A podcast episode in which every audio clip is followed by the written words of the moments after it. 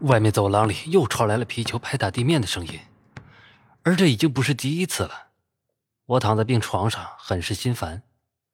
本来我带了手机进来的，可是就在昨天白天，我妈以我在医院躺在床上，天天玩着手机，老是盯着屏幕，对健康，特别是对眼睛不好为由，强行从我手中收走了我的手机。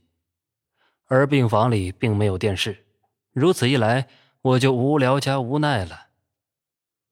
我是因为滑膜炎而住院的，那是一个星期前，我自己都不知道什么原因，突然就得了滑膜炎，那叫一个疼痛难忍啊！不得不住进了这个最近的医院。也就是在这一个星期里面，原来有几次也是这样，皮球拍个没完，就不见消停。可是等我开门出去的时候，门外却是什么也没有，而那声音。在我开门的那一刹那，竟然也停止了，弄得我也说不出个所以然来。皮球的声音这还不止，三更半夜的时候，走廊上还有那种放药用的那种手推车的推动的声音，也时常出现。这一次，我正好要出去上厕所，正好听见外面传来了手推车推动的声音。这医院的护士还真敬业呀，这么晚了还按时护理。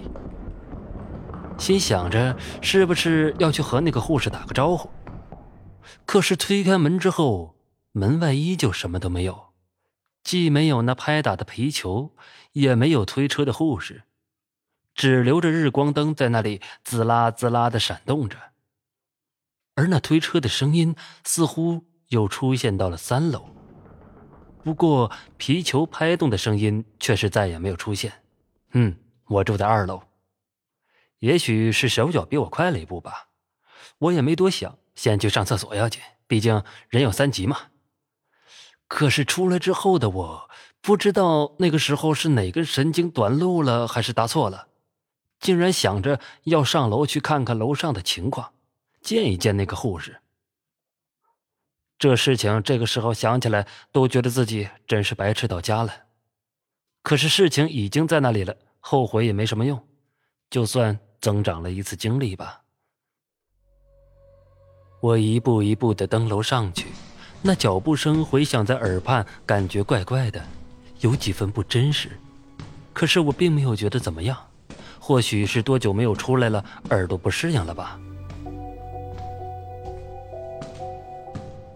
我继续向上走着，一步又一步，拐个弯终于来到了三楼。然而，来到三楼后的我傻眼了。三楼的走廊里被日光灯照个通亮，可是依旧空荡荡的，什么也没有。哪里来的手推车？而所有的病房的门，无一例外的全都是锁着的。我正暗自纳闷呢，而这个时候，耳畔却再度传来了手推车在地板上推动所发出的声音。可这一次，并不在三楼。而是在二楼，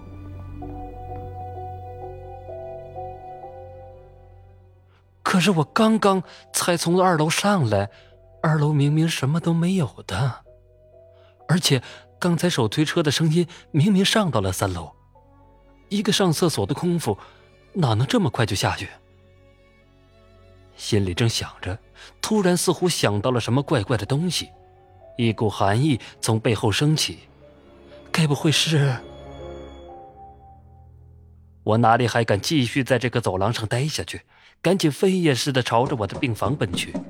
我的病这个时候本来就好的差不多了，倒也不碍什么事儿。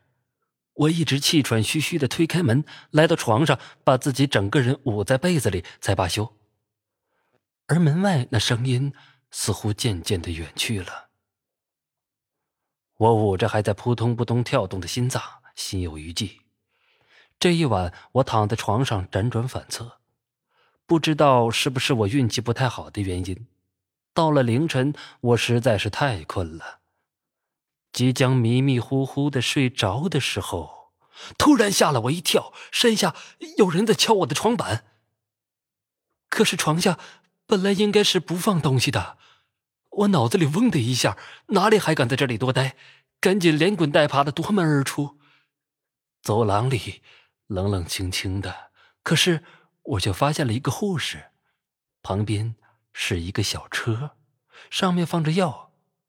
大清早的就来查房了，我有些诧异，可是还像是抓住了救命稻草般向他那边过去，跟他说了一下我昨晚到今天遇到的，想问问他怎么了。